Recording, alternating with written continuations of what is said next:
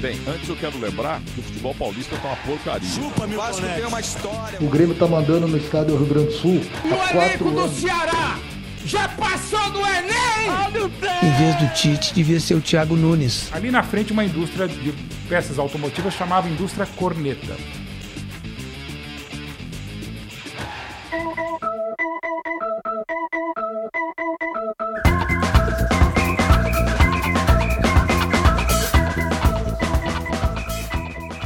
Olá, amantes do futebol! Nós somos os jogadores do Corneta Urgente. Aqui a gente se reúne para praticar o melhor esporte que existe, a cornetagem. Eu sou Rodrigo Fernandes, gaúcho, colorado. Quem vai cornetar comigo hoje, nesse programa absolutamente especial sobre torcidas organizadas, é Stefano Mahara. Boa noite, pessoal. Stefano Mahara, carioca, botafoguense, feliz, contente, pimpão, sorridente. Vou tatuar um touro na perna. Maravilha.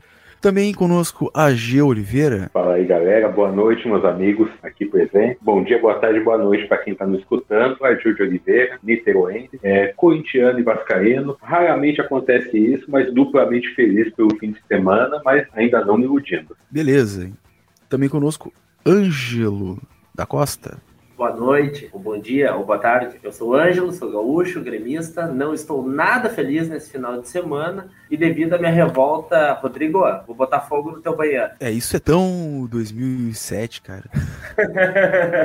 Mas olha, já iniciamos com uma boa, uma boa, uma boa referência, né? Hoje, hoje é o dia da gente discutir um tema especial a gente achou por bem fazer um tópico à parte, né, dos, do, do outro formato que a gente costuma fazer, que é uma sequência semanal de acontecimentos do futebol.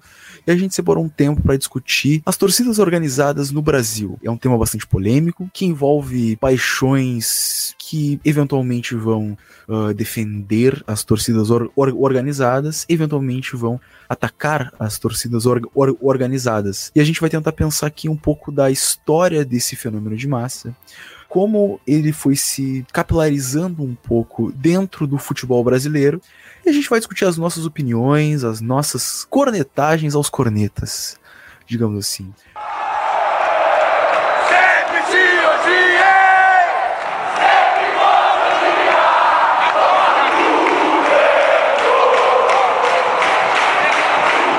A gente inicia com uma, uma, ideia bem básica, que é o conceito de torcida. É um grupo de torcedores, um conjunto de simpatizantes de um clube, entidade ou agremiação esportiva.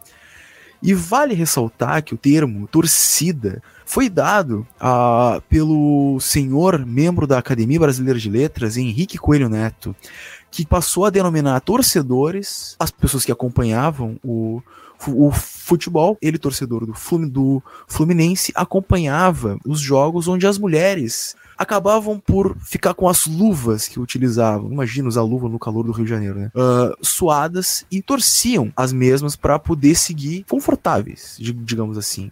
Esse movimento chamou a atenção desse ilustre es es es escritor que numa coluna de jornal escreveu a seguinte frase: Enquanto eles jogam, elas torcem. Ou seja, a gente já vê uma ideia que é o espectador passar a participar do espetáculo, né? Como, digamos, como uma entidade viva ativa, que torce, que retorce, apoiando o time, fazendo que a, o time cresça, que o time aumente. E isso começou pela década de 20, mais, mais ou menos. Comentários? Perceptível a relação do suor, a tensão que o jogo libera de fazer com que as pessoas suassem. Por, por mais que estivesse calor, a, as luvas eram parte da indumentária, então as pessoas estavam acostumadas. Mas durante o jogo, o tamanho nervosismo que fazia com que ocorresse tanto suor que ocorria essa torção. Isso nos remete como o futebol já estava ligado à emoção desde os tempos mais antigos. Bem interessante esse conceito, é. eu não conhecia. É, depende. É, e nada mais. For, se o jogo for aqui em Bangu, não tem problema não, cara. Separado vai estar tá suando do mesmo jeito. Então, assim, é, vai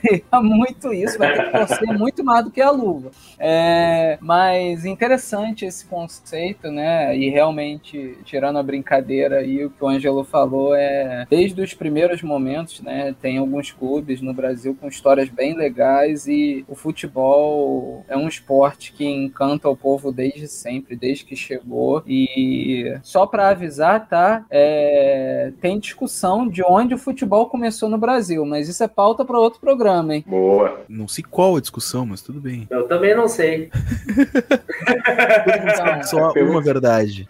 É, porque teoricamente tem a história que começou oficialmente lá em, é, lá em São Paulo e tudo mais, salvo engano até o, com Corinthians futuramente tudo mais. Mas é, tem a história que um dos. Até antes do Charles Miller, antes do, da chegada dele efetivamente trazendo de forma oficial, tem até uma estátua no Bangu Shop que teve um jogo anterior, e isso tem até fotografia, na fábrica Bangu de futebol aqui no Brasil. E te, rola essa discussão, pelo menos aqui no Rio tem essa discussão, de que talvez o primeiro jogo mesmo, não oficial, tá? Tenha sido em Bangu, no campo da fábrica. Extremamente interessante essa, essa colocação do Stefano que coloca justamente para as origens do fenômeno futebolístico algo que vai perpassar todos os episódios que a gente fizer sobre torcidas organizadas, que certamente não, não, vai, não vai ser um só. Que é a questão de, de haver uma disputa, que é tanto por identidade como por identificação, né? Uh, é sempre uma disputa de verdades, como por exemplo, tem a, tem a, a, a outra discussão de qual o clube mais, mais, mais antigo do país. Uh, a Ponte Preta re, uh, reivindica esse, esse lugar que tecnicamente pertence ao Rio, ao Rio Grande, né? E é uma coisa engraçada, porque dizem que tem uma maldição, que é que a Ponte Preta só vai ganhar um título quando reconhecer que ela não é o clube mais, mais antigo do país. Então, como a mística vai, vai entrando no certame futebolístico desde sempre. E sempre o torcedor, nessa figura que torce, que trabalha e que sofre, tá sempre nessa tensão de produzir sentido para se colocar uh, quase como com um orgulho, né? O orgulho do, do, do, torcedor de torcer pro time mais antigo do país, de torcer para um time vencedor, de torcer para de saber qual a versão mais correta, etc, etc, etc. Então sigamos. Ô, Rodrigo. Até fazendo um paralelo. Oi. Até fazendo um paralelo falar, sobre Gil, esse negócio fala, da. Ponte Preta, né? Dessa maldição da Ponte Preta, levanta até um questionamento. Será que o primeiro Mundial do Palmeiras vai vir quando eles pararem com a palhaçada de 51? Fica o questionamento. Sim. Olha, é um bom questionamento, hein? É um bom questionamento. Isso, isso que a gente falou já dá um gancho para toda essa pauta de organizadas, né? Que o futebol ele tá pautado Exatamente. basicamente no orgulho. É o orgulho de ser e pertencer, o orgulho de, fa de, fa e de fazer acontecer, que é o que teoricamente se propõe às organizadas e nas suas origens é, é isso. É ser a torcida mais fanática, é ser a torcida de maior apoio, é ser a torcida que nunca abandona, ser a, a, a voz, a grande voz que representa o clube como massa. Exato. É.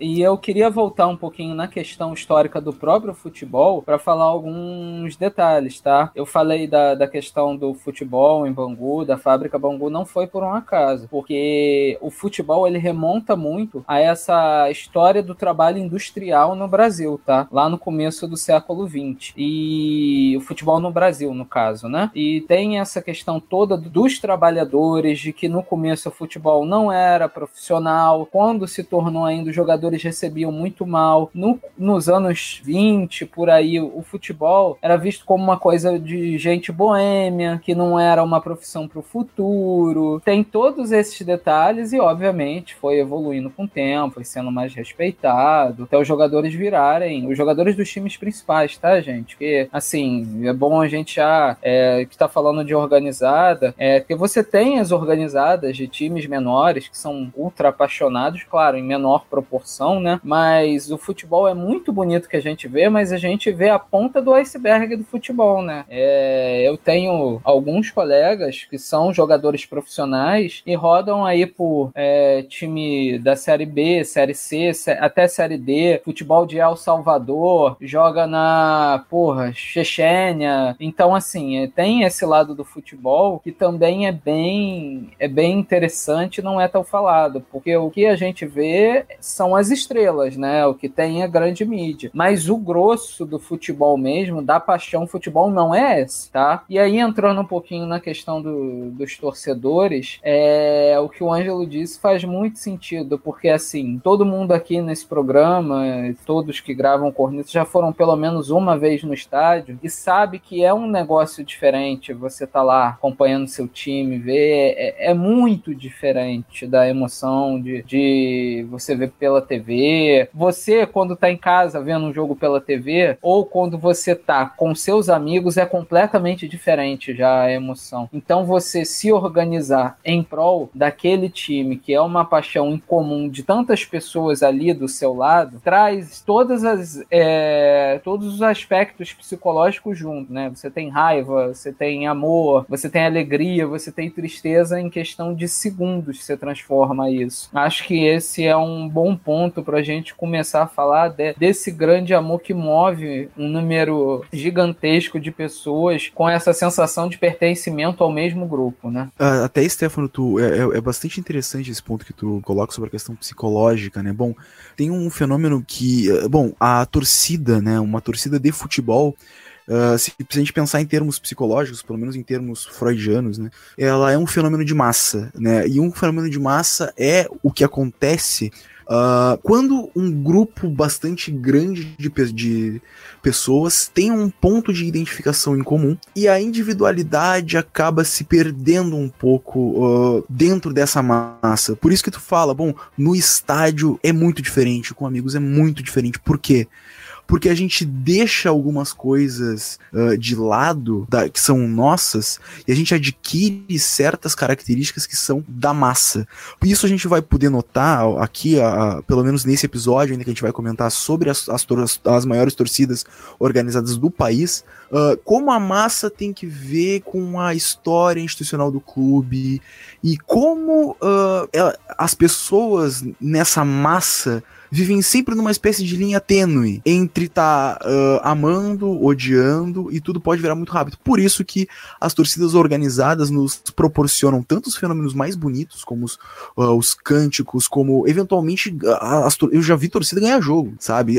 Todo mundo já viu torcida ganhar jogo. Isso é uma coisa mágica. Assim como a gente vê uh, destruição, brigas, uh, pancadaria, banheiros queimando, pelo mesmo motivo. A nossa ideia aqui é pensar como que isso se relaciona com, com o futebol, como se relacionou ao longo do tempo e qual, digamos que, o estado da arte disso hoje, né? Enfim, uh, mais, um, mais um comentário sobre? Vai lá, Gil. Essa, essa coisa de torcida ganhar jogo, né? É, bem, como vocês sabem, eu sou corintiano, né? E é uma das, é, um, é uma das coisas que é muito atribuída à torcida do Corinthians, essa coisa de fazer a diferença em campo tudo mais. É, eu lembro que em 2001 foi a semifinal do Paulista, era Corinthians e Santos. O Corinthians tinha vantagem do empate, mas começou o jogo perdendo Santos, né? Tava, tava 1x0 pro Santos, Santos estava se classificando e quando chegou um dado momento, acho que uns 30 minutos do segundo tempo, a torcida do Corinthians, cara, só de, só de lembrar isso arrepia. É, a torcida do Corinthians resolveu jogar. Teve um lance lá do Gil, a bola bateu na trave, passou perto, aquilo acordou a torcida. Cara, o Santos estava ganhando, a torcida do Santos estava quieta e a torcida do Corinthians transformou o Morumbi inferno. Cara. E o, Corinthians, o Santos pegava na bola, a torcida vaiava e tudo, a torcida do Santos não reagia até que saiu o gol do Ricardinho no final do jogo, 49 do segundo tempo. E e, eu lembro,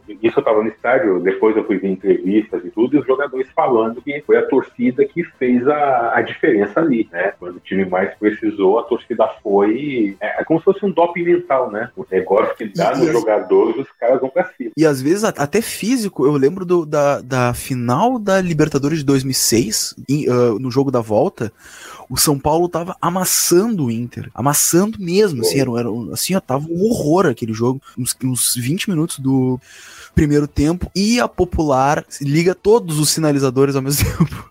e o jogo para. O jogo para, esfria e o Inter faz um gol. Claro, é milonga. A gente pode pensar até que ponto isso é ético, né? Não, não, uh, é, é. Concordo, e, cara. Mas, mas de fato, aconteceu. Mas ajuda. É a mesma coisa.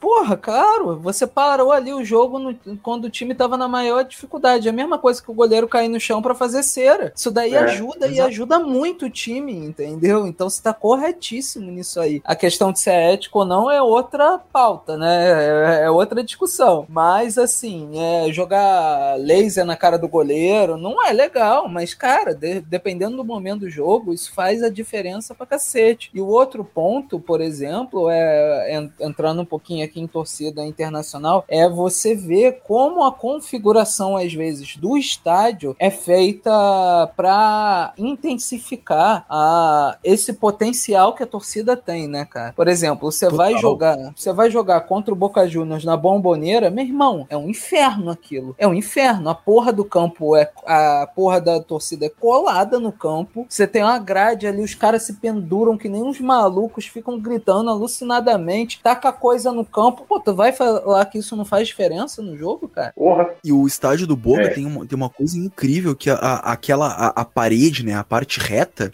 ela é curvada pra dentro. É, Então, ela tem- o- o- ela tem uma leve curvatura pra dentro. Então o som, ele- digamos que ele ele ele, ele se eh, como é que é? Ele se perde menos no ar. Ele vai mais pro campo. Então tem toda uma A lógica. é maior.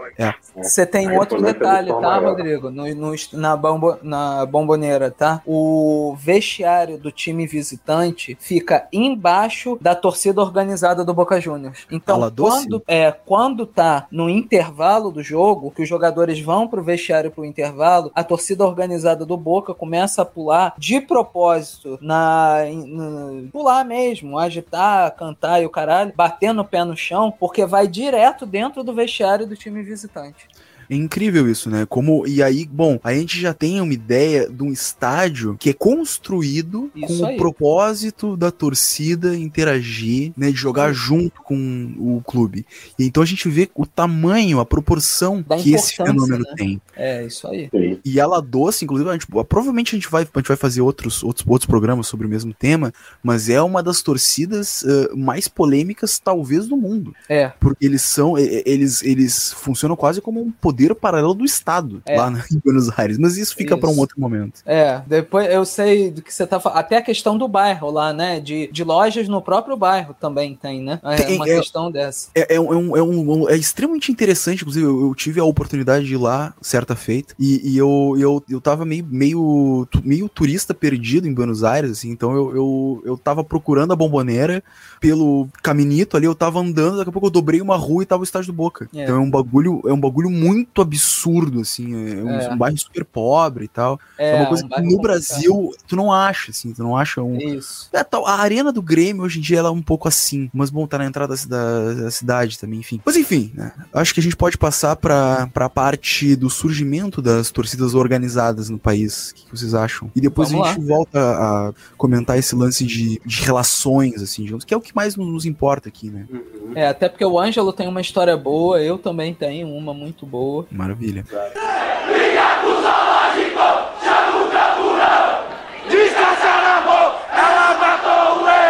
Então, as torcidas organizadas surgem na década de 40 com um movimento de torcidas uniformizadas e teve início em São Paulo com torcedores da elite pau- paulistana que se encontravam nos clubes, festas e se organizavam para irem ao estádio e sentarem em uma determinada parte da arquibancada. Já no fim da década de 60, isso muda. A partir daí, há uma nova maneira de torcer. Não há mais aquela relação presa entre clubes e seus diretores, com regras próprias e estatuto.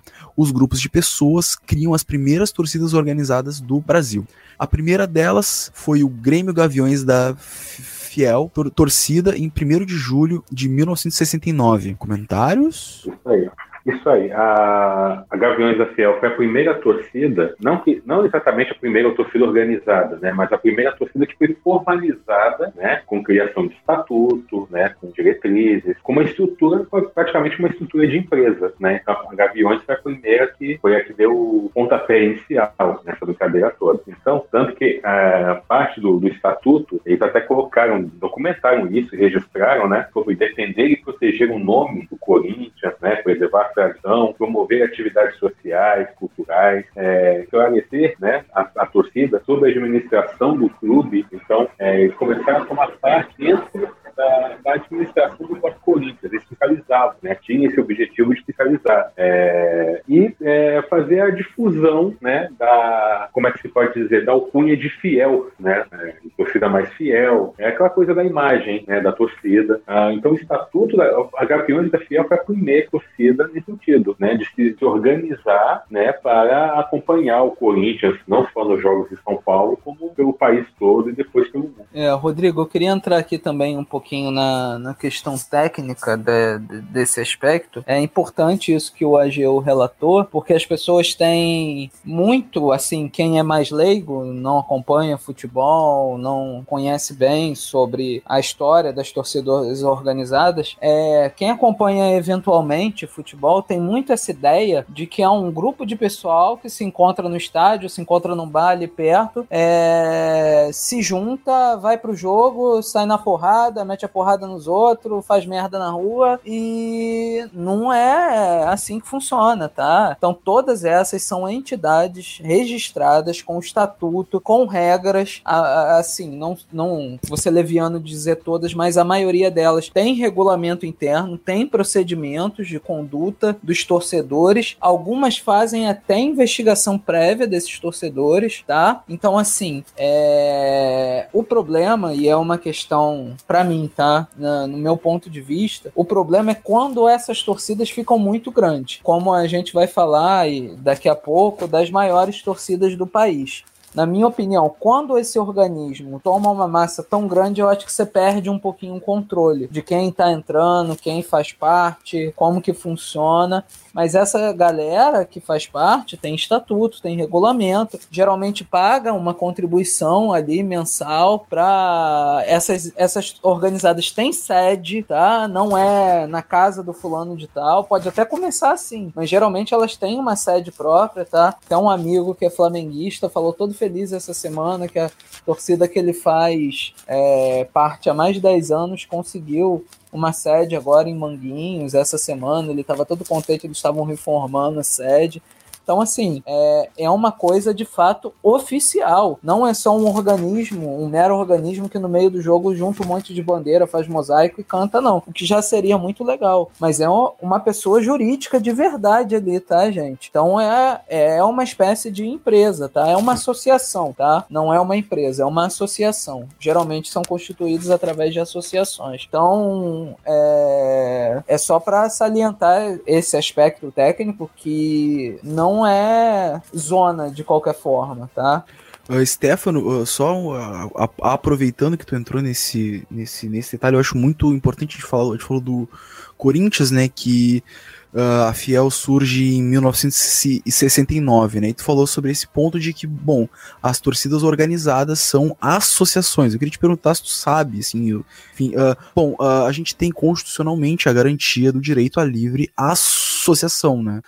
em 1969 eu não sei se a gente tinha esse, esse, esse direito gar garantido tem alguma ideia? Por, enfim, a ditadura tem uma série de, cercia, de, de, questões cerceadas, de liberdades, tal, tal, tal, tal, tal. É, não, Rodrigo, nessa época, justamente por a gente estar vivendo uma ditadura é, e ter muito a questão é, do regime na época, é, falar em combate ao comunismo e tudo mais, esse direito de, de se associar, de reunião, ele estava é, restrito. Eu não lembro qual ato institucional que restringiu isso, não, não posso posso afirmar para você se foi o 5, se foi o 2, mas em um deles teve essa restrição ao direito de reunião, né? Teve uma redução dele. É, quando a gente vai ter isso consolidado mesmo é a partir da Constituição de 88, tá? Que aí esse direito de 88, esse direito de reunião vira de fato um dispositivo constitucional e a partir disso é que começa a florescer diversas categorias nesse sentido. Então, assim, a, a legislação foi se aperfeiçoando nesses tempos, conforme foi progredindo com o tempo, tá? E sem dúvida a redemocratização do país teve papel fundamental nessa questão da organização das pessoas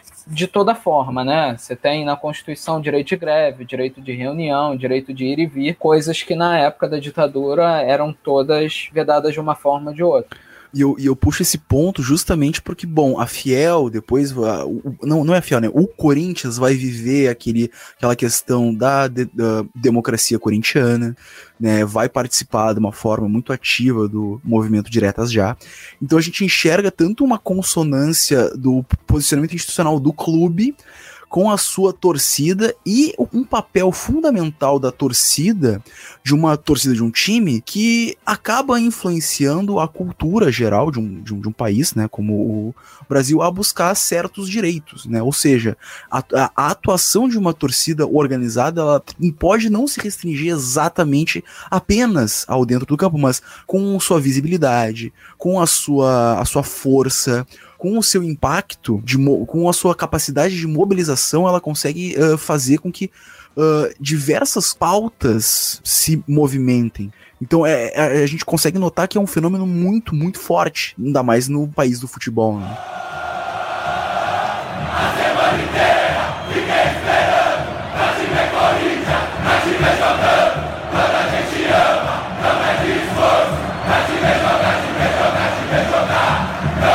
Mais comentários? Acho que a gente pode passar para a questão das principais torcidas e tirar o elefante da sala e entrar nas polêmicas, né? É, aí eu acho que sim, né? Já, já era pra ter feito isso. Nós, é. nós somos corneteiros, não deveríamos ter elefantes, muito menos numa sala. E aí a gente conta nossas histórias pessoais aí, de estágio, de tudo mais, e fala bem, fala mal. Beleza. Aí, a gente coloca e quem estiver ouvindo que tire suas conclusões, né? É, e espere os próximos episódios também. É, exatamente. Com certeza. Vamos pesar a mão agora. Por favor. Então, a maior de todas, a Gaviões da Fiel, do Corinthians. Ela é famosa pelo mar alvinegro nos estádios e nas ruas, a registro de mais de 100 mil associados, mas nem todos são regi uh, registrados, ou seja, muito mais membros. Pau no cu da Gaviões. Já vim com o Stefano e o seu ódio característico. Né?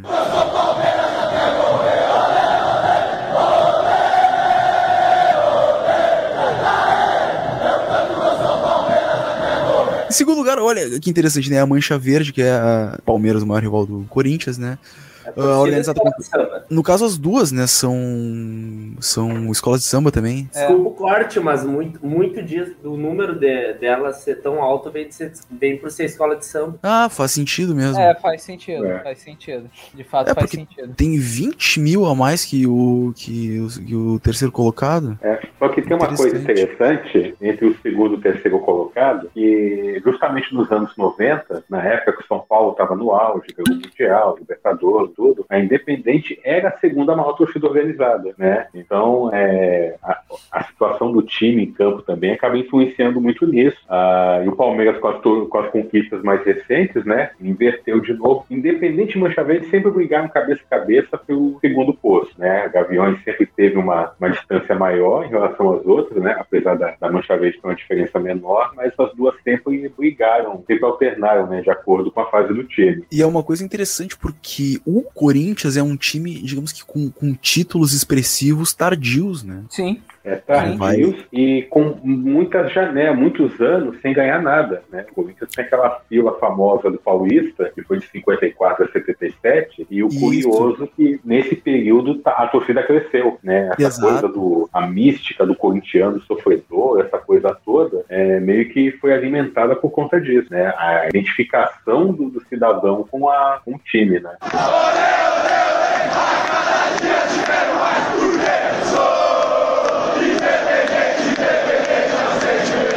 Mas prossiga a lista, Rodrigo. Sigamos. Em terceiro lugar, a Independente do são Paulo é a maior torcida organizada do São Paulo, e conta com 70 mil associados. É uma torcida que também é conhecida pelas confusões na qual, na, na, nas quais se envolveu. É, são eles que estão na Batalha do Pacaembu, né? É. Em quarto lugar, Raça.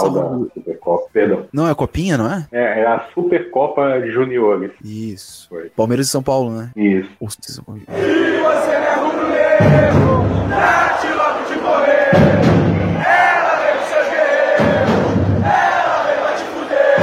Quarto lugar, Raça Rubro-Negra, uh, com mais ou menos 61 mil sócios. Quinto lugar, a Força Jovem do Vasco, É, Rodrigo, só te cortando, desculpa, Oi. só te cortando relacionado à torcida do Flamengo, é, eu queria fazer uma consideração aqui, porque o Flamengo ele é um pouco atípico, tá? Eu não sei contra os outros times, tirando o Botafogo, que obviamente eu vou poder falar das outras torcidas, é, mas o Flamengo ele tem algumas torcidas com números bem grandes. Então, por exemplo, você vê a Gaviões, eu, o Agel vai saber falar maior, melhor do que eu, mas a Gaviões provavelmente é disparada a maior torcida do, do Corinthians, né? Já no Flamengo, a raça ela compete muito com a jovem do Flamengo, né? A torcida jovem do Flamengo também tem um número de associados absurdo, tem uma rivalidade entre elas e é também uma torcida gigantesca. Então, é, em número de torcedores absolutos, de torcida organizada, eu não sei nem dizer qual dos times tem mais, porque o Flamengo tem essas duas torcidas que são bem expressivas. É, no caso do Corinthians, além da Gaviões,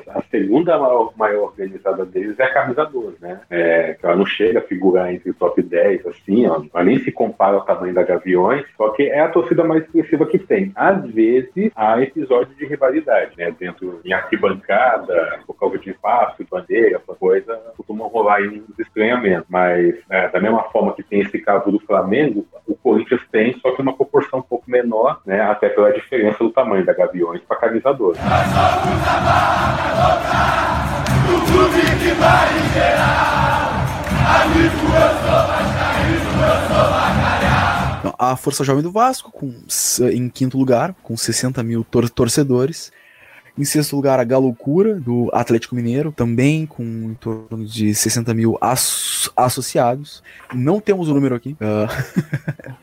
em oitavo lugar, a Fúria Jovem, do Botafogo, com cerca de 58 mil sócios. Uh, Stefano, comentários sobre o Botafogo? É, é, assim, sem dúvida em números absolutos e de organização, a Fúria é a maior torcida do Botafogo disparada, tá? É, o Botafogo tem um, um fenômeno engraçado, porque porque primeiro ele tem várias torcidas associadas à, à bebida. Você tem a Fogoró, você tem a Bota Chopp, então é, tem, tem essa questão engraçadinha. E ele é bem fragmentado de torcida, tá? Você tem torcidas com números razoáveis dentro do estádio, você vê as faixas e tudo mais, é, com números razoáveis e tem mais para frente eu vou falar um pouquinho de uma outra que eu ainda não citei, que eu cheguei a acompanhar, não fiz parte oficialmente, tá? Mas cheguei a acompanhar alguns jogos junto com eles, até em bandeira, essas coisas do gênero. Mas aí a gente fala daqui a pouquinho. Em nono lugar, a torcida jovem do Santos, com em torno de 45 mil sócios. Em décimo lugar, os fanáticos do Atlético Paranaense, com. Não temos o número aqui. Não temos o número da, do, da torcida do Atlético Paranaense e da torcida do Cruzeiro. Nós sabemos que gira na, nessa casa dos 40 mil sócios, mais ou menos. Porra! Tá marcado, quatro da tarde, no domingo, dá porrada na cara de flamenguista, filha da puta, na rua Mirante de Barros. Porra! porra! Tá marcado, calma aí, eu, eu acho que 4 horas da tarde é, é exatamente o mesmo horário do, do jogo. Que jogo? Do Vasco. Que Vasco, pô? Teu time. Meu time é Vasco, caralho! Agora temos um tempo para deixar a discussão livre e a gente destila o nosso ódio, o nosso amor pelas torcidas organizadas. Se matem agora. Ângelo, você começa que você já estava lá querendo contar a sua história e já Beleza. pode destilar o ódio junto. Então, então, primeiro eu vou contar a história sobre a torcida ganhar jogo. E o meu primeiro jogo dentro do estádio foi no nosso saudoso Olímpico Monumental e foi Grêmio 4, Ronaldinho 2. Todo mundo sabe a clássica história das caixas de som, o retorno do Ronaldinho, etc e tal. Uh, hoje até, segundo várias fontes jornalísticas aqui do nosso amado Rio Grande do Sul, temos a informação de que, na verdade, foi realmente o Ronaldinho que não voltar, que, o, que se botou muita culpa no Assis, mas que foi o Ronaldo, que queria curtir praia, canalha. Então, o que acontece? Esse jogo, quem conhece a história do futebol, tá ligado que tinha todo clima de guerra e a torcida enlouquecida, xingando, querendo matar o Ronaldinho Gaúcho. E o jogo estava 2 a 0 pro Flamengo e foi bem aquele momento, assim, parece cena de filme. A torcida olha e, não, nós não vamos deixar esses loucos ganhar, né? Vocês estão loucos. A gente armou tudo isso, a gente tá enlouquecido xingando o cara e vamos perder essa partida. E aí o 2 a 1 2 a 2 3 a 2 4 a 2 E eu tava na torcida organizada, na geral do Grêmio. E ali eu, eu vivi um, uma coisa que, depois do que aconteceu ali na arena, nunca mais ia acontecer, infelizmente, que é a Avalanche, que era muito legal. A não ser que fosse meio boca aberta, que era fácil de você esmagar, mas era muito legal mesmo. E ver a, a emoção da torcida sendo parte dela naquele jogo foi fantástico. Até porque foi um dia que, que a torcida estava unida, querendo uh, fazer o que, a, o que uma torcida organizada te, teria teoricamente que fazer: apoiar o time, cantar, gritar, xingar, fazer o papel de ser a voz, a, a, a voz de todos os torcedores, não só do torcedor que, está no estádio, mas a representar toda a torcida, uh, apoiando o time, fazendo o time para frente, fazendo o time vencer o, o, jogo. E... Oi, pode dizer? Não, eu só queria pegar uma, uma vírgula nisso que tu coloca, assim, sobre eh, especificamente sobre essa questão da avalanche, né? Uh, de como as torcidas or organizadas são responsáveis, uh, na maioria das vezes, pelos gestos e, e pelos cânticos que identificam os, os, clubes, né? A maioria das, dos, dos cantos são, são de organizadas, né? E o gesto como a avalanche é da geral, né? Então, pô, todo mundo conhece o Grêmio pela avalanche, né? Então... Com certeza, com certeza. E, e da, da mesma maneira que tem todo esse ponto positivo, tem outros pontos negativos que normalmente quando vemos pro problemas em relação a, aos clubes, infelizmente, para não dizer sempre, mas a grande maioria das vezes são torcedores que estão nesses setores, que tem cânticos racistas, homofóbicos, Uh, N, N coisas, xenófobos também, porque não? Inclusive, esse final de semana teve uma, uma situação aí que eu acho super chata, que a torcida do, do Cruzeiro parecia ser o estádio inteiro, inclusive, com cantos homofóbicos para a torcida do Grêmio. Assim, para, o, para com o Grêmio, não para a torcida. É, Ângelo, é interessante assim você ressaltar isso, cara, porque é o que eu falei, todo mundo que vai no estádio sabe que ali na hora você se transforma, irmão. E mas não justifica de forma alguma você ter atitude racista, homofóbica, xenófoba, é, para com outra torcida, outro, outra pessoa, outro time, né? E eu acho interessante essa questão que você falou de parece o estádio inteiro, que geralmente é, né, cara? Porque há algum tempo atrás,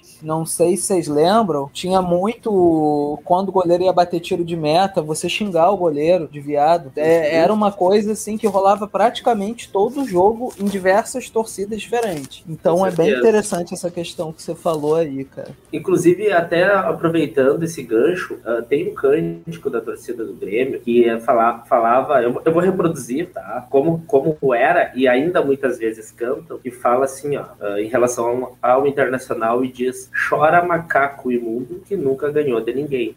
E a, a, justificativa que sempre foi dada é que seria macaco no sentido de evoluído em relação à evolução do ser humano, etc. E tal. Pelo bem ou pelo mal, tem palavras que, né, não, não, não devem ser utilizadas de jeito nenhum. E aí eu, eu vi acontecer de ter partes da torcida, na qual eu me incluo, que quando canta essa música, na hora que a, da palavra macaco, é tão simples, troca por colorado. Pronto, chora colorado imundo que nunca ganhou de ninguém. Legal, tô xingando isso não tô sendo uh, racista de nenhuma maneira e tô xingando a outra torcida. É simplíssimo. Trocou uma palavra, acabou esse problema nessa letra. Mas o que, ia falar, Rodrigo? Uh, que tem, que tem o, a, a, a, justificativa que eu mais gosto sobre esse, sobre esse cântico aí é, é que os torcedores do Inter no estádio dos Eucaliptos uh, subiu em árvores para ver o jogo. Ah, essa é a melhor de todas.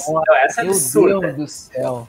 Não, essa é absurda. Porra, isso é ridículo. A, é do, assim, a do, macaco evoluído tu ainda consegue justificar, mas acho que não cabe. É ruim, mas é a, ruim também. É, é ruim, é, é, mas é, essa de subir nas árvores, pelo amor de Deus. Aí é foda. Não. Essa aí é... Então, se você, se você tem que justificar o, a palavra que você está usando, você já mostra que alguma coisa de errado tem. Né? Exatamente, Agil. Exatamente. E outro ponto que eu queria dizer, gente, é a gente está falando, mas assim, estão vendo que são números absurdos de torcedores aí, né? A raça tem 60 mil, a outra tem 40. Cara, se você tirar. Se você for parar para ver mesmo, tem 20% da torcida que é pau no cu. O resto é tudo gente tranquila que só quer se juntar, fazer festa, ver o time. Mas você tem ali, eu, eu me recuso a acreditar que seja a maioria sempre, tá? Eu me recuso a acreditar que seja a maioria, mas você sempre tem ali 20% que é pau no cu e faz esse tipo de coisa aí, né? Que não, não é legal, né, gente? A gente tá no século 21, não precisa disso, né? Sem contar as brigas dentro das torcidas, né? E aí tu tá lá no jogo e aí dá uma Pra briga caralho. ah, dentro do, os caras estão torcendo pelo mesmo time. Por N motivos e normalmente motivos extremamente imbecis. Pronto. Aí dá uma briga generalizada e, e o time e o clube toma uma punição severa, perde mando de campo, N coisas, ou tem setor barrado. Ô, ô Ângelo, eu, eu vou te contar de uma quando eu tava acompanhando um jogo na. É, para quem é, sabe, no, no- já foi no Newton Santos, né? É, eu, a leste inferior geralmente é onde fica uma parte das organizadas. E antes da, da Fúria tomar algumas punições e ser proibida de entrar em estádio, é, eles ficavam lá. E por um acaso, nesse jogo, eu fui com alguns amigos e eu tava no, no meio ali da, da galera da Fúria. E assim, todo mundo que já foi pra organizada alguma vez sabe que você tem uma, um princípio, né? Seu time tá atacando, você não balança a porra da bandeira na frente. Porque seu time tá atacando, entendeu? Você, quando a bola sair, quando outro time estiver atacando, você balança a bandeira. E aí tinham dois caras, dois da Fúria, dali da torcida e tal. Um tava com a bandeira embaixo, o outro tava com a bandeira em cima. Porra, o cara de baixo tava com a bandeira maior. O Botafogo tava atacando e a bola tava em jogo ainda. O cara levantou a bandeira pra balançar. Cara, ele tomou uma comida de rabo do maluco e aí simplesmente eles se estressaram um com o outro e saíram na porrada de fato no meio da torcida ali, um com o outro, de sair na porrada, de cair nas cadeiras e o caralho. E foi a primeira vez que eu experimentei involuntariamente gás de pimenta. Porque o policial chegou tacando gás de pimenta nos dois que estavam atracados, agarrados um com o outro. E aí acabou que os amigos que estavam em volta saíram na porrada também. Então o policial chegou com um cacetete jogando gás de pimenta. Eu tava perto, voou gás de pimenta na minha cara do mesmo jeito. E assim, é, depois eu experimentei gás lacrimogêneo também. Pra quem já foi, sabe que essas coisas acontecem em estádio, né? Mas é isso que você falou, cara. Os caras da mesma, os caras aí, nesse caso, da mesma organizada. Por causa de uma besteira, saíram na porrada de fato por causa disso. É, tem ou- outro ponto que eu queria destacar, eu acho que é pertinente ah, nós falarmos sobre isso, é o dinheiro que fomenta muitas torcidas. Sabe? Sabemos que muita coisa vem de tráfico. Rola muito, muito, muito. Então, nessa lavagem de dinheiro aí, ó, também é outra coisa complicada. É, Ponto que eu tem acho também importante questão- destacar. Tanto tem também a questão, Ângela, dos subsídios que muitas vezes os próprios clubes fornecem, né? Sim. Que, por exemplo, quando as torcidas vão viajar, é, não sei se é de conhecimento de todo mundo, mas eles não pagam todos os ônibus, tá? É, boa parte o próprio clube às vezes fornece, tá? Tô falando de clubes grandes, tá, gente? Dos clubes aqui que a gente está discutindo. O próprio clube fornece, ou a torcida tem, como eu te falei, uma associação tem um caixa lá e a viagem sai a um custo muito reduzido, né? É, quem já vi, eu nunca viajei, tá? Com organizada, mas quem já viajou fala de, porra, viajar para o Rio Grande do Sul com a passagem saindo por 30, 40 reais, entendeu? Coisa que a gente sabe que qualquer rodoviária que você for vai ser sete vezes esse preço. Então tem muito subsídio de ingresso, tá? Pra torcida organizada, porque obviamente quem tá lá todo jogo, essa galera não é rica, a maioria, tá? A maioria das pessoas que fazem parte de organizada não, não são ricos e não tem condição de fazer isso. Então, organizada tem muito subsídio de ingresso do próprio clube, né? É importante a gente falar disso. Essa pauta ela vai acabar nos levando de uma forma ou de outra à questão da hum, elitização nos, nos estádios, né, no- do custo do espetáculo, né, de como isso, isso afeta o tipo de público e o que se espera de um público dentro de um estádio, né. Talvez uma pergunta que possa ser bizarra, mas ah, e ao mesmo tempo que eu, eu acho ela bizarra, eu acho ela desrespeitosa, mas eu acho ela extremamente adequada ao futebol de hoje é as torcidas organizadas cabem no, no, no, futebol de hoje, no futebol moderno? Eu tenho dúvidas. É, cara, eu não tenho não, tá? É, e aí é um ponto que eu vou, vou já fazer a minha defesa aqui. Eu falei que ia meter o pau, como tô metendo, como acho que quando cresce muito vira zona, vira bagunça, perde o controle, perde identidade, você não sabe quem mais faz parte do organismo e eu vou fazer a defesa aqui das organizadas porque se você tem um estádio bonito com bandeira, com mosaico, com é, fogos e, cara, quem faz isso é organizada, tá? Não é seu clube, é, seu clube não vai fazer isso, quem faz é a torcida organizada, que às vezes pra, pra galera pode não saber, quando você vê lá aquele mosaico gigantesco, as faixas já lá instaladas, muitas vezes a organizada vai é, um horário mais cedo, se o jogo for cedo, um dia,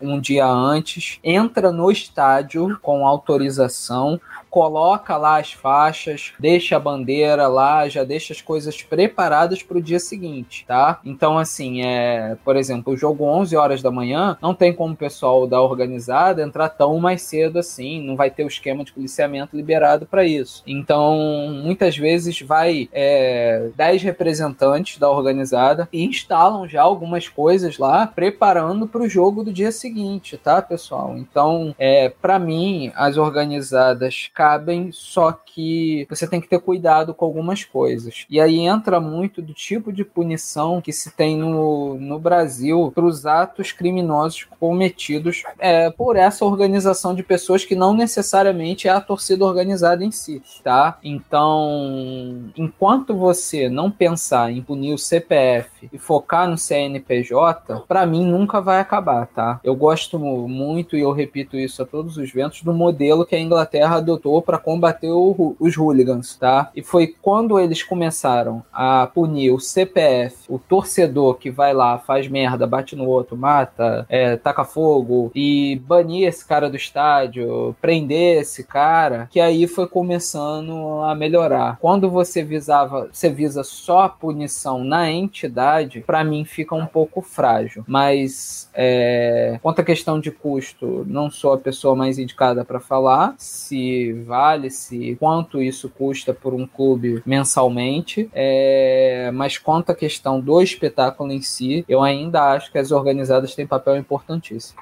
É, eu até não, não, não, me, não me referia ao papel, né? O, o papel é óbvio que tem, né? Mas a, a uma, a uma espécie de, de modificação da relação entre torcedor e clube, né? Uh, hoje em dia eu enxergo que há uma, uma espécie de o torcedor hoje, ele, é, ele, não é exatamente um torcedor, ele é meio que um consumidor, né? Isso, isso acaba modificando a, como uma cobrança é feita, é, acaba modificando como ele se enxerga como pertencente daquela entidade, etc, etc. Eu acho que tem muitos, muitos fatores. Obviamente, eu, eu, eu, eu, né, eu, acho que as torcidas organizadas elas, elas têm que caber, né? Uh, mas eu, eu sinceramente não sei. Uh, eu, queria eu concordo com o que vocês falaram e queria complementar um detalhe que o nosso querido, nosso querido, ó, o, o, quase o Cebolinha veio de novo, hein? O nosso querido Stefano falou o seguinte: uh, as torcidas organizadas elas também têm um ponto importante que eu esqueci que houve aí, cara. que houve? Eu esqueci que eu ia Do nada, o cara começou a Que isso, velho? É um branco. Vai, Angel, vai que o Ângelo deu defeito. Vai, Angel, logo volta. Efeito de cubra. Não, eu, eu, perdi o foco aqui, cara. Segue aí. Eu nem sei mais o que, que o Ângelo tava falando, eu me perdi pra caralho. Olha, eu não sei o que aconteceu, se aconteceu, não tô sabendo, mas eu acho que o futebol não é isso que aconteceu, porque eu não sei o que aconteceu. Puxa aí, Rodrigo, pelo amor de Deus, cara. Eu vou tentar lembrar. Pra onde? A coisa tá, a coisa tá correndo solta aí, eu tô, tô, tô deixando vocês. Eu tô dando meus, meus pitacos, lembrei, agora eu tô... Lembrei, lembrei. Ah, lembrou, é. então vai, vai, vai. Isso é muito parecido com política. E como ó, na sociedade tudo é política, eu vou fazer uma, uma pequena comparação que vocês vão entender muito bem, tanto meus colegas aqui quanto os ouvintes. Uh, às vezes nós temos um, um partido político político que é pequeno e ele começa a crescer e ele começa a ter o poder. Quando ele chega no poder, para ele poder se manter lá, ele tem que fazer certos jogos, fazem parte desse, jo desse jogo dos tronos, né? quem pegou a referência. E, e aí o que acontece? Acaba fazendo algumas coisas que fogem da proposta inicial. E eu vejo muito isso na, nas torcidas. E realmente a proposta inicial é ir lá apoiar, é, é deixar o estádio mais bonito antes de um jogo, é fazer toda, toda aquela coisa positiva. Mas muitas vezes uh, a gente percebe que, em vez de ter só uma grande torcida unida em prol daquilo, começa essas sub subdivisões, porque cada grupo quer mandar, né? Cada grupo quer, quer ter o seu espaço, e aí começa uh, muitas vezes a ter no mesmo ambiente várias torcidas, tem um atrito entre elas, sendo que o, o grande objetivo delas é o mesmo. Mas ambas, ambas é para duas normalmente, né? Mas todas querem o poder. Isso é muito, muito visível nos estádios. Principalmente quando tu está lá, ou tu conhece alguém que faz parte de alguma organizada, é, fica sabendo de uh, alguns detalhes a mais que não chegam na mídia. É, era isso é, que eu, eu por, eu, por exemplo, antes do, do Sidorf ser contratado do Botafogo, eu tive uma confirmação de dentro, cara. Na época eu estava bem envolvido lá com, com alguns colegas que faziam parte de torcida e falaram: Ó, oh, o cara vai vir mesmo, esquece. Eu falei: Porra, mas o Neto lá falando que ele vai pro Corinthians Corinthians do Ageu. Aí ele falou: Ó, cara, esquece, o cara tá fechado mesmo, vai vir pro Botafogo e é essa parada mesmo, entendeu? Então é bem, bem interessante essa questão que você falou até das fontes, porque de fato é óbvio que isso não sai para todo mundo, mas alguns torcedores têm informações privilegiadas até do clube mesmo, do funcionamento e tudo mais. Eu acredito que agora talvez diminua um pouco com a profissionalização do, do futebol, tá? É, talvez diminua um pouco tanto a questão do potencial é, das organizadas quanto com a questão do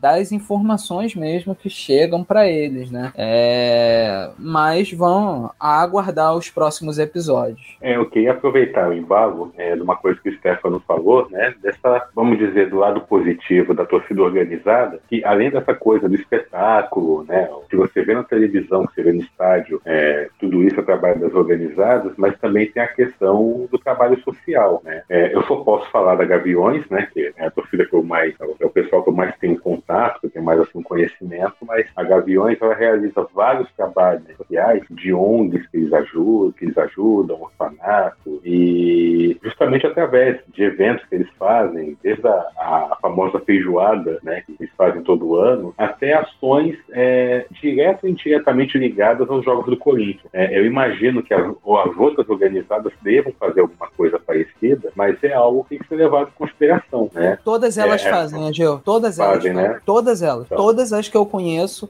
do Botafogo fazem trabalho social. Todas. Todas as que eu falei. A Loucos pelo Botafogo, Botashop, Fogoró, Fúria. Até a Fúria, que é uma torcida gigante, que tem, enfim, diversos casos de violência, problemas, de afastamento de estádio é, pelo próprio Ministério Público. Eu acho importantíssimo o que você falou, porque todas elas, de uma forma ou de outra, fazem uma arrecadação de alimentos, fazem uma campanha do agasalho. Todas elas têm trabalho social. É, inclusive, quando você tem até eventos casos isolados, fatalidade, seja questão de enchente, de desabamento, de deslizamento, é, algumas das entidades, inclusive a Gaviões, já fez parte dessa coisa de arrecadação de alimentos, de multirão, dessa coisa toda. Então é algo também que a gente tem que levar em consideração, né? É, eu acho importante a gente falar que é isso, tá, gente? A intenção do programa de hoje, né, acho que de todo mundo, né, Rodrigo, Ângelo, Ageu, não é demonizar a torcida organizada, não, tá, cara? É entender melhor esse fenômeno sem esgotar o tema, porque é um tema que tem discussão extensa. É entender como funciona o fenômeno torcida organizada. Que, pelo menos para mim, como eu disse, é, é, eu acho é parte integrante importante dos clubes de futebol. Então, não é demonizar a torcida organizada a nossa intenção aqui hoje, não. É, com certeza. Inclusive, a,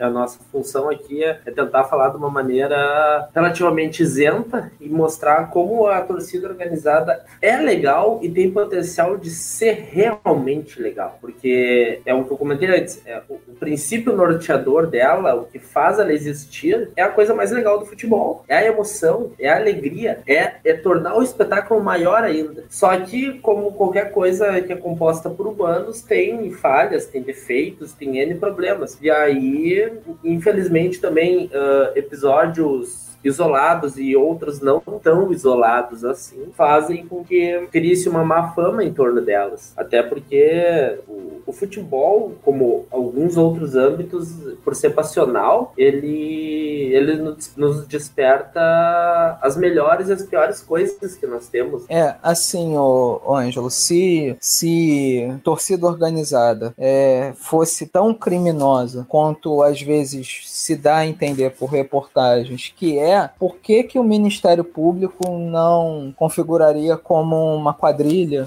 uma organização criminosa como o PCC, o Comando Vermelho, ou outro tipo de facção, ou milícia, qualquer coisa do gênero. Você tá entendendo? Porque, de fato, a intenção dela nunca, na base ali, nunca é que se aconteça esses episódios de violência, esse tipo de coisa, né? Como eu falei, quando fica muito grande, você perde esse controle, para mim desvirtua e você tem ali que eu acredito ser uma minoria de elementos que acabam trazendo essa má fama, tá? Mas é, o meu ponto de vista é que vale a torcida pelo espetáculo. Eu acho que você tem organizadas incríveis, você tem pessoas incríveis nessas torcidas e você tem ali alguns elementos que não deveriam fazer parte, mas que não tornam a torcida como um todo criminosa, tá? É porque, como eu te falei, a cultura ainda é muito de punir punir a entidade, não o CPF. É meu entendimento, pelo menos. Uh, eu, eu enxergo a coisa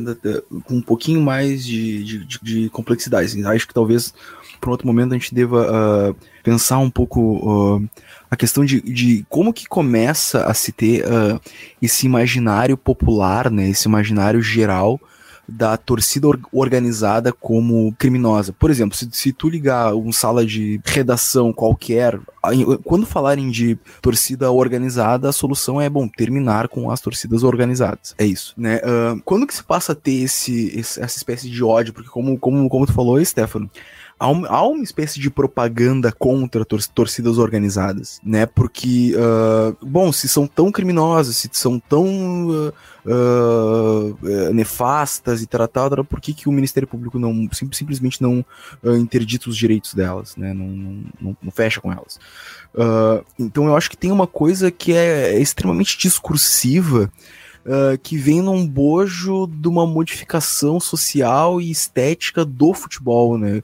Que tem que ver com o fenômeno da arenização dos clubes, até esse termo que a gente usa, a ideia de profissionalização Uh, bom, isso vai causar efeitos de como se torce, como se consome o espetáculo. Né? Exatamente, exatamente, Rodrigo. Eu concordo contigo, tá? Como eu disse, a questão do Ministério Público também, você também ressaltou aí. É... E a questão do fenômeno de como tá modificando, você falou muito bem, a forma de torcer, tá? Porque hoje você tem o futebol gourmet, né? É o futebol artesanal, que é aquela questão do, do estádio virou um programa caro, tá? Principalmente em grandes jogos. Você vai ver um jogo ali pelo brasileiro contra o time que não é rival e tudo mais, mas você pega um clássico, você pega um jogo importante, uma Libertadores, uma Copa do Brasil, custa uma fortuna pra você ir ver o jogo. O estádio hoje é, tem uma minoria para a maioria, você tem uma minoria do estádio de, dedicado para a maioria das pessoas e a maior parte do estádio é para uma minoria, que é quem pode pagar aquele ingresso absurdo. Que assim, eu não sei qual foi a última vez que vocês foram no estádio. Eu fui há nove dias atrás de ver Botafogo e Juventude, até falei no programa passado. Cara, se você for pensar, eu falo aqui em valores para vocês. Foi é, 60 reais de ingresso, mais 26 de estacionamento, mais ali uma cerveja que você toma, um negócio que você come. Quando você vê, você gastou 200 reais assim, de uma hora para outra. Então, assim, é todo mundo que pode pagar? Não, não é. Pô, você tinha ingressos antigamente, eu não sei se vocês lembram, teve até o episódio, acho que foi, salvo engano, foi com a torcida do Flamengo, que o ingresso custava dois reais e o presidente falou que se perdesse o jogo, devolvia o dinheiro do ingresso. Depois teve um monte de gente indo lá pegar de volta dois reais, entendeu? Então você tinha uma questão que o estádio era, era uma coisa pro povão mesmo. Você tinha a questão no Maracanã da geral, que não existe mais, e era todo mundo assistindo o jogo em pé, um ingresso baratíssimo. Você tinha promoção de cerveja dentro do estádio, e aí você teve a época da proibição de bebida dentro do estádio, agora já tá liberado de novo, só que a cerveja é caríssima, porra. Paguei 10 reais numa, numa cerveja dentro do estádio. Então, assim, é realmente a forma como se torce, a arenização, como você disse, Rodrigo, para mim faz parte integrante da forma como tem se visto também as torcidas organizadas atualmente. É, eu acho que isso, isso acaba por uh, tornar essa. Aí, esse é o ponto, né? A gente tá sempre falando das torcidas organizadas, mas a, a gente tá falando do futebol sempre, né? Então é, é uma coisa que a gente vê que não se separa exatamente, não são fenômenos separados. A, a, a, a concepção tanto mercadológica como estética do que, que é o futebol, né? Que é o futebol hoje, do que era o futebol há 30 anos atrás, 70 anos atrás, e, e, e qual a relação que é permitida entre público e time, né? Então chegamos ao final da partida, agradecemos pela companhia. E se você também quiser cornetar, nos siga nas redes sociais. Estamos no Twitter e no Instagram como arroba corneturgente. Se quiser mandar aquela mensagem cheia de amor e ódio, nosso e-mail é corneturgente.gmail.com. Não se esqueça de assinar o nosso canal no YouTube. Logo, logo faremos lives, olha só. Procura pela gente lá, Corneta Urgente. Então é isso, companheiros queridos. Um abraço. Beijo, gente. Né, um beijo, um abraço pra todos. Obrigado Tchau, aí pelo tchau. programa, pessoal. Grande beijinho Valeu, pra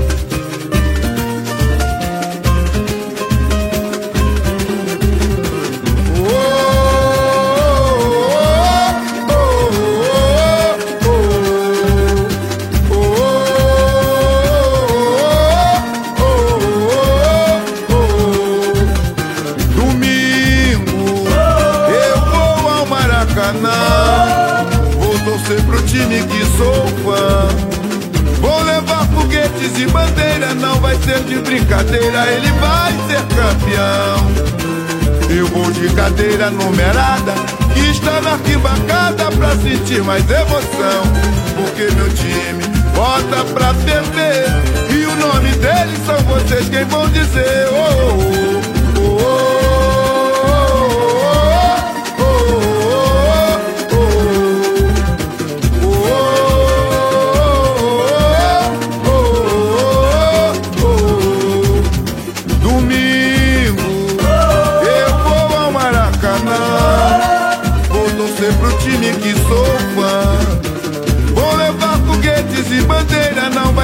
brincadeira, ele vai ser campeão. Eu vou de cadeira numerada, isca na arquibancada pra sentir mais emoção. Porque meu time bota pra perder, e o nome deles são vocês quem vão dizer. Oh, oh, oh,